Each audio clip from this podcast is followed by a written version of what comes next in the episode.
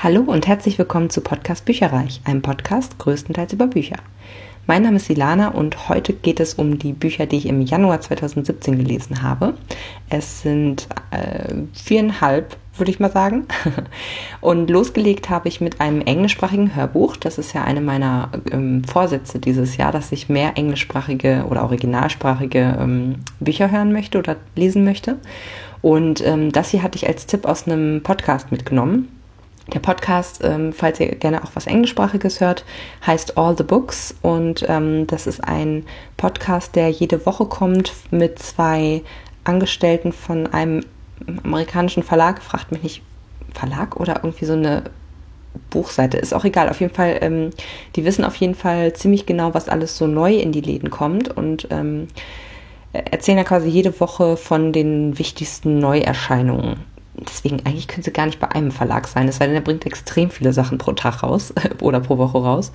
Ähm, aber die erzählen immer sehr, sehr viele Bücher, bestimmt so fünf oder sechs. Und den Rest, äh, der Rest ist auch noch da, was ist sonst noch so äh, erschienen die Woche. Aber da steht dann irgendwie bei denen auf dem Blog nochmal genauer drauf, wenn man sich das durchlesen möchte. Ja, und die ähm, schnacken einfach so ein bisschen locker über, immer so wechselseitig über die äh, Neuerscheinungen der Woche, was sie so gelesen haben und so. Und da war eben äh, mein erstes Buch da, eine Empfehlung im September. Und ähm, das heißt Three Dark Crowns von Kendari Blake. Hat zehn Stunden Laufzeit. Ich habe es über mein Audible-Abo ähm, ganz easy äh, bestellen können. Und ich würde dem Ganzen doch noch vier Sterne geben. Ich hatte zwischenzeitlich echt gedacht, so um Gottes Willen, ich kann dieses Buch noch nicht mal empfehlen. Aber es hat sich alles gewendet. Also äh, es sind tatsächlich solide vier Sterne noch dabei rausgekommen.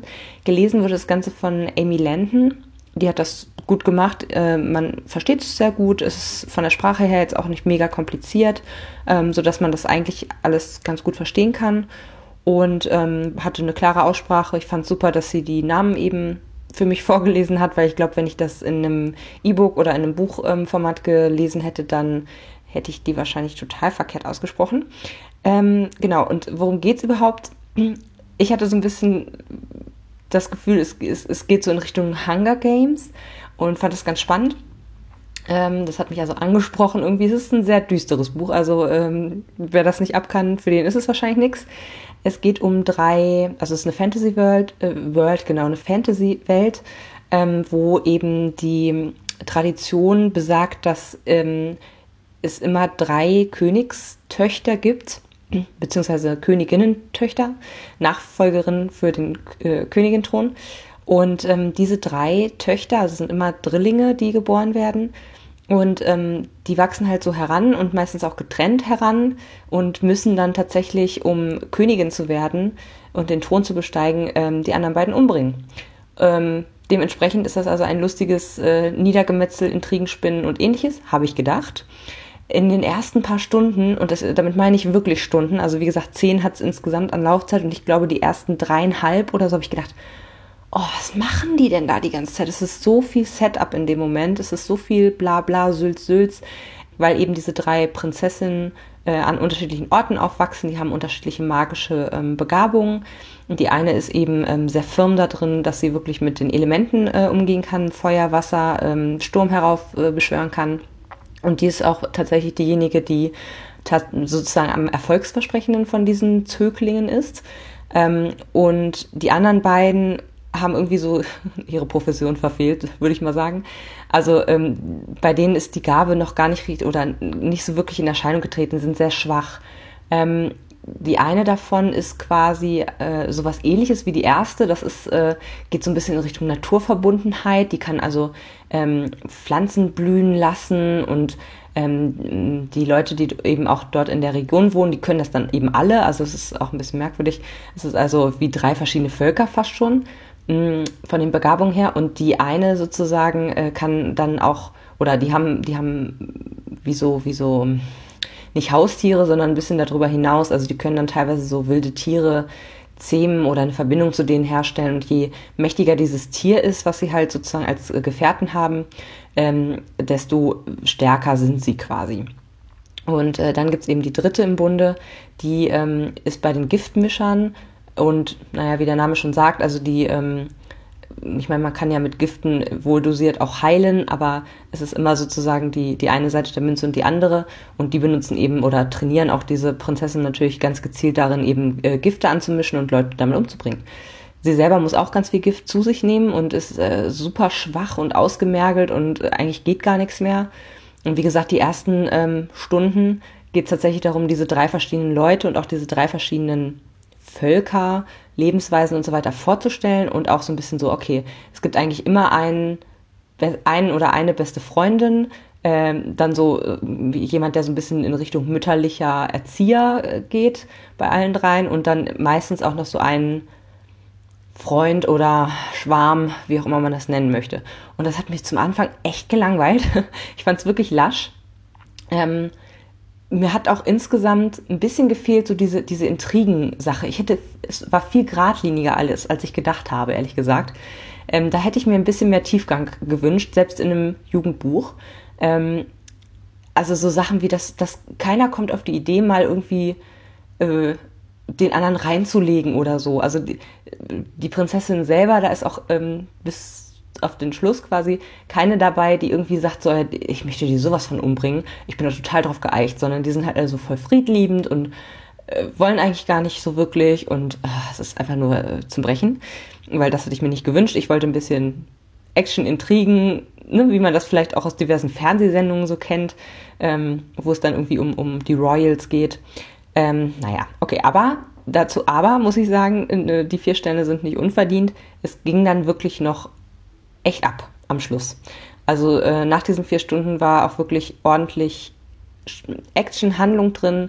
Es wurde echt besser und ich möchte jetzt auch echt wissen, wie es weitergeht. Das ist nämlich, ähm, naja, ich weiß nicht genau, wie viele äh, Bücher da noch kommen. Ich schätze mal, es wird eine Trilogie. Ähm, und ich muss wirklich sagen, ganz zum Schluss war nochmal ein Plot-Twist drin und es nimmt alles einfach total Fahrt auf. Ähm, ist es immer noch äh, an einigen Stellen, wie gesagt, ein bisschen zu flach. Also gerade intrigentechnisch hoffe ich einfach, dass es im Laufe der Bücher dann auch ein bisschen besser wird. Aber ähm, ich muss echt sagen, so die, die, die, der, der Schluss hat mich gecasht. Also da darf ich jetzt auch nicht zu viel verraten. Es sind nur einfach nochmal so bestimmte Vorzeichen, die sich ändern und auch so ähm, Überschneidungen aus diesen verschiedenen Völkern, die da auch nochmal ein bisschen Spannung reinbringen und ähm, Konflikte reinbringen. Und insofern kann ich Free Dark Crowns von Kendara Blake jetzt empfehlen. Als nächstes habe ich zwei E-Books gelesen von Siegfried Langer. Und zwar zum einen den dritten Fall in seiner ähm, Reihe von dem Ermittlerduo Sabrina Lampe und Niklas Steg. Ich weiß gerade nicht, ob die irgendwie eine andere, kürzere Beschreibung haben, aber ähm, so merke ich mir das immer. Ähm, die ersten beiden Fälle habe ich auch schon gelesen und ähm, fand das super spannend und auch äh, sehr witzig stellenweise. Ähm, das Ganze hat als E-Book 262 Seiten und ich würde dem vier Sterne geben. Ähm, es geht dieses Mal äh, um einen Fall, wo ein Mann seine Opfer, meistens Frauen, ähm, so quasi bäuchlings aufschneidet. Aber man muss echt sagen, der Fall ging dieses Mal sehr stark hinter, also aus meiner Sicht sehr stark, ähm, hinter die, der Hauptfigurenentwicklung zurück. Also ich habe mich einfach gefreut, die ähm, ja, Leute, die Charaktere dort einfach wiederzutreffen. Es ist echt äh, super. Also ähm, die Sabrina Lampe ist eine Privatdetektivin und der Niklas Steg ist ein Kommissar in Berlin. Und die beiden sind sich irgendwann mal über den Weg gelaufen und äh, entwickeln so langsam auch so zarte Bande zueinander. Man weiß aber noch nicht so genau, ob das äh, was wird mit den beiden. Und es ist einfach so witzig, weil die ähm, Sabrina Lampe ist halt so völlig ironisch und auch ich weiß nicht, sie hat so einen ganz coolen Humor irgendwie, steht da total drauf. Und auch so die ganzen Figuren, die sich so um sie rumscharen, sind extrem witzig äh, aus meiner Sicht. Das ist zum Beispiel ähm, so ein Müsli-futternder Öko-Freund von ihrer halbwüchsigen Tochter. Ähm, äh, Mojito heißt der, dann hat sie irgendwie so eine ähm, Nachbarin, Schrägstrich Haushälterin oder Haushälterin, äh, Hausmutter ähm, bei sich im Haus wohnen, die heißt Frau Schimmelfeng und die ist halt auch so, die ist nur am Motzen den Fall, muss ich sagen, fand ich diesmal nicht ganz so überzeugend. Das war, also ich habe ein bisschen das Gefühl gehabt, dass der so ähm, am Rande äh, geschehen ist. Und es war auch teilweise, also Gefahr für Ermittler war eigentlich fast gar nicht da. Also man hat nicht so die Spannung irgendwie gehabt, so schaffen sie es, schaffen sie es nicht. Ähm, und es war irgendwie, also es, man blieb irgendwie so ein bisschen außen vor bei diesem Fall. Es ist auch okay. Ähm, ich finde, man kann dann durchaus, wenn man so eine Reihe hat an ähm, äh, Krimis, dann kann man durchaus auch mal den einen oder anderen Band ein bisschen stärker vom Augenmerk auf die Hauptfiguren dann legen. Ähm, aber ich finde, das muss tatsächlich auf Dauer quasi auch eine ganz gute Balance finden. Sonst wird es schnell auf entweder der einen Seite langweilig oder auf der anderen Seite nicht ähm, tiefgründig genug quasi. Ähm, ich muss auch sagen, ich fand, ähm, es war schon ein sehr großer Zufall mit im Spiel bei diesem äh, Fall und äh, das fand ich dann nicht ganz so überzeugend, sagen wir es mal so. Aber insgesamt ein super gutes Buch. Ich mag die Reihe sehr gerne, gerade für den unterschwelligen Humor und äh, auch bei den ersten beiden Büchern ist der Fall sehr spannend, wie ich finde. Weil ich dann gerade im Fluss war, hatte ich dann auch noch direkt seine Kurzgeschichtensammlung äh, gelesen, und zwar Mord und so heißt die. Ich glaube, sie kostet 99 Cent oder so im äh, Amazon-Shop. Ist also absolut machbar und mit 124 Seiten natürlich auch schnell durchlesbar. Mm, dem würde ich tatsächlich nur so drei bis vier Sterne geben. Ich komme gleich dazu, warum. Ähm, es sind auf jeden Fall Kurzgeschichten und Ausschnitte aus seinen Romanen und die Kurzgeschichten sind meistens von ein bisschen früher in seiner Laufbahn und genau da äh, war sozusagen dann auch der Hund im Pfeffer begraben oder wie das heißt also sein Schreibstil hat sich über die Jahre sehr verändert und er schreibt auch im Vorwort, dass es ihm sozusagen da auch ein Stück weit darum geht, einfach, dass man A, diese Kurzgeschichten, die in verschiedenen Zeitschriften und so weiter erschienen sind, dass man die einfach alle auf einem, in einem Buch zusammengesammelt hat und die durchlesen kann, wenn man das gerne, ähm, wenn einen das interessiert, sozusagen, wie er als Autor auch gewachsen ist. Das fand ich auch recht gut. Ich finde aber seinen Schreibstil heutzutage deutlich besser als früher es ist ein, ein, ein, ein Minus-Plus-Kompliment eigentlich. Sein Humor ist besonders in den äh, ja, Sabrina Lampe, Niklas Steg Krimis deutlich besser, als er damals war. Und ich fand auch, es war sehr viel aus der ähm, Tätersicht äh, geschrieben oder hinter die, Blick hinter die Kulissen vom Täter in, in dem Fall. Und ähm, bei den, ich sag mal, normalen Krimis, die er schreibt, ist er eher nochmal so ein bisschen auf Ermittlerseite. Und das macht das Ganze irgendwie ein bisschen spannender und äh, ja, unnahbarer eigentlich auch. Genau, und deswegen also einfach aus dem Grund, weil, ähm, also für Hardcore-Fans ist das sicherlich total interessant, ähm, wenn man sozusagen die Entwicklung eines Autors miterlebt und dann auch merkt, okay, jetzt äh, wird es aus meiner Sicht deutlich besser, heutzutage sozusagen. Aber ähm, ich glaube, um einen Einblick zu kriegen, wie Siegfried Langer schreibt, ist diese Kurzgeschichten-Sammelband wahrscheinlich nicht so passend, weil er momentan einfach nicht so schreibt. Da sind zwar auch noch Ausschnitte aus den Romanen eben drin, die habe ich dann geskippt, weil ich die schon kannte, aber ähm, da kann man es vielleicht erahnen, aber ich glaube, es gibt, weil hier auch ein ganz anderer Humor irgendwie gewählt wurde, ich glaube, es gibt da auch echt, also äh, er hat sich echt deutlich verbessert aus meiner Sicht und deswegen einfach die Romane lesen. Die sind auch nicht so lang und sie sind sehr gut und macht lieber das. als vorletztes Buch im Januar habe ich ein Graphic Novel gelesen. Das kommt ja bei mir nicht so häufig vor, ähm, aber ich muss ganz ehrlich sagen, es war auch wieder eine Empfehlung ähm, von Brian K. Vaughan, die Saga-Reihe.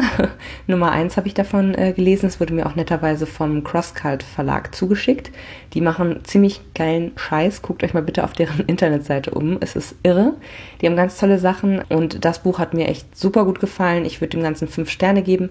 Es hat so roundabout 160 Seiten, sagt das Internet. Seitenzahlen gibt es da drin nicht, was manchmal ein bisschen schade ist, weil wenn man so, klar, man kann es auch innerhalb von drei zwei, also drei, zwei Stunden, genau, zwei, drei Stunden auch durchlesen.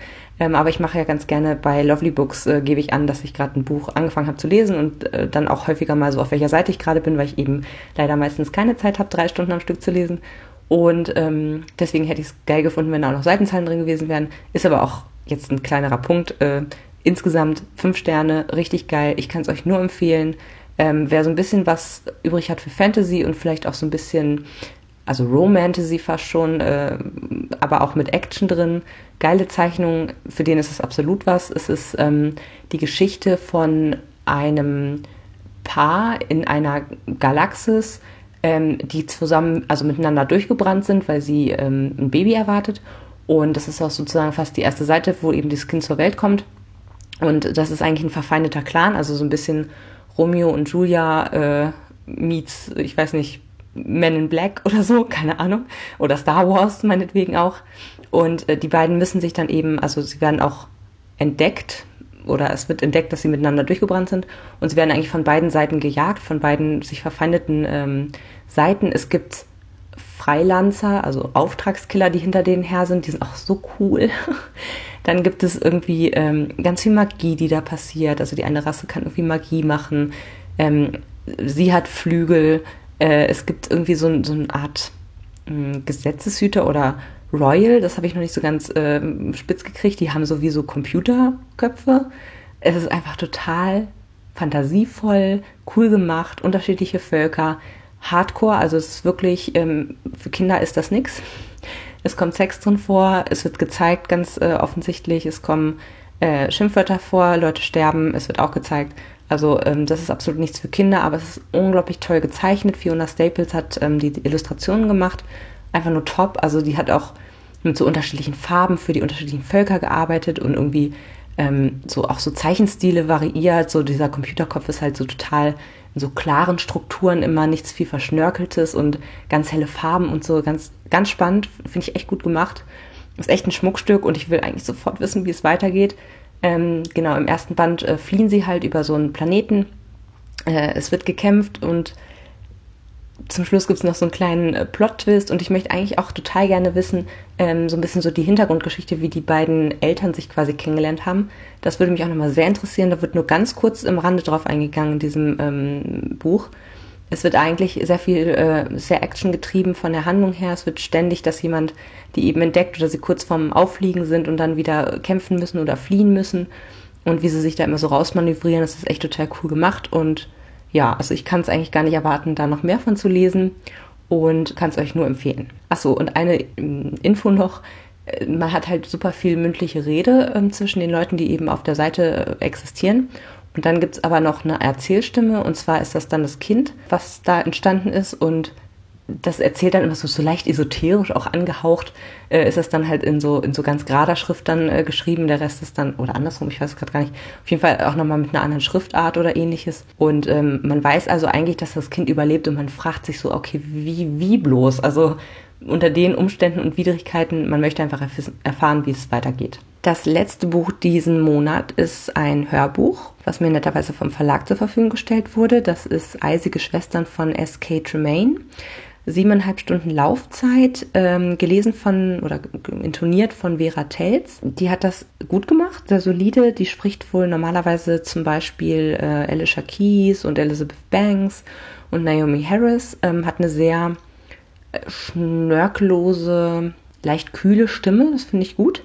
Was ich nur nicht so gerne leiden kann, ist, dass ähm, sie, sie spricht die Kinder, die in dem Buch vorkommen, mit so einer hohen, komischen Kinderstimme. Das kann ich, das ist aber eine, eine Eigenart von mir. Also ich kann, ich mag das einfach überhaupt nicht. es kommt so viel wörtliche Rede von diesen Kindern vor, dass es mich schon echt genervt hat. Also ich hatte das bei Game of Thrones auch so. Da hat der Sprecher jedes Mal, wenn da irgendwie die kleineren Kinder dann äh, vorkamen, so ganz komisch die Stimme verstellen. Es hört sich einfach überhaupt nicht nach einem Kind an, sondern ganz fürchterlich. Und so ähnlich ist das hier auch. Das ist aber, wie gesagt, nur eine, eine Eigenschaft von mir. Es geht darum, dass ein Ehepaar äh, einen seiner Zwillingstöchter verliert bei einem schrecklichen Unfall und irgendwann fängt die andere oder die übrig gebliebene Zwillingsschwester an zu behaupten, sie sei aber die andere. Ähm, das heißt also, die Eltern können sie nicht so richtig unterscheiden, weil sie angeblich genau gleich sind. Äh, seltene Form von Zwillingen, die wirklich genau gleich sind, kein einziges weiß ich nicht, Muttermal oder sonst was haben, die äh, als Entscheidungsmerkmal dienen kann. Und ähm, im Grunde war es so, dass eben diese Zwillingsschwester von einem Balkon gestürzt ist und die andere dann geschrien hat, ich sag mal, na, insert name hier, also äh, die und die ist vom Balkon gefallen. So und daraufhin, ne, Ausschlussverfahren, die andere hat also überlebt.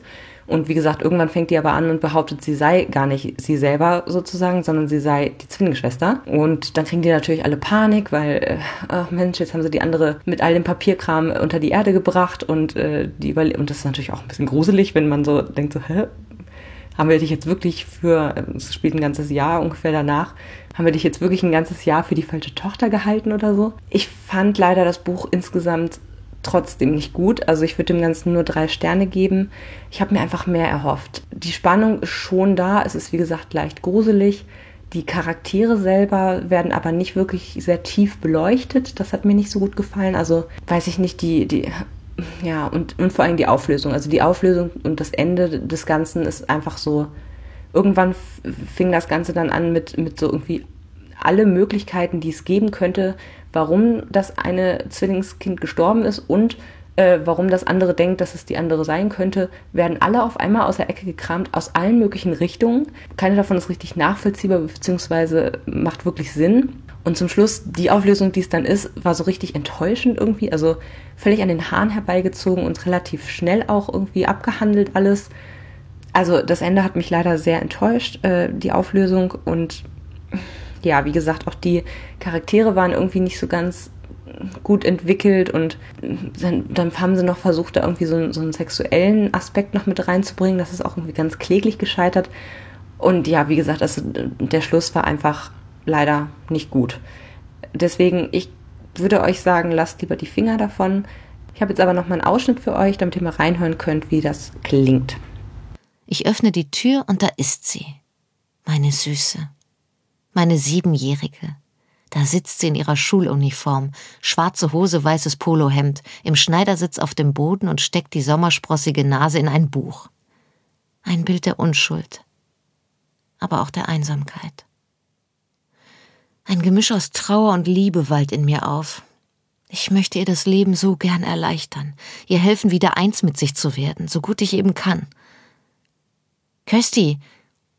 Sie antwortet nicht, liest einfach weiter. Das macht sie manchmal, es ist ein Spiel. Ich sage nichts. In diesem letzten Jahr hat sie das häufiger gespielt. Kirsty, Mumin, Kirsty Kau. Nun blickt sie auf. Die Augen hat sie von mir, nur sind ihre intensiver blau. Hebridenblau. Ihr Haar ist weißblond. Mami! Ich habe gute Nachrichten, Kirsty. Sehr gute. Ich setze mich zu ihr und ihren Spielsachen, den kleinen Pinguinen, Leopardi, dem knuddeligen Leoparden und der einarmigen Puppe, und erzähle es ihr. Ohne einmal innezuhalten. Dass wir umziehen werden an einen ganz besonderen Ort, wo wir neu anfangen können, wo es schön ist, wo die Luft frisch ist und prickelnd, auf unsere eigene Insel. Die ganze Zeit schaut sie mich unverwandt an, kaum dass sie einmal zwinkert. Hört sich alles an, passiv, fast wie in Trance, spiegelt mir, wie es ist, wenn jemand immer schweigt. Schließlich nickt sie und deutet ein Lächeln an. Etwas unsicher vielleicht. Es ist still im Raum, mir sind die Worte ausgegangen. Na? sage ich. Was hältst du davon? Auf deine eigene Insel zu ziehen, wäre das nicht toll? Kirsty nickt langsam. Sie schaut auf ihr Buch hinunter, klappt es zu und dann blickt sie wieder auf und sagt, Warum nennst du mich immer Kirsty? Ich antworte nicht gleich.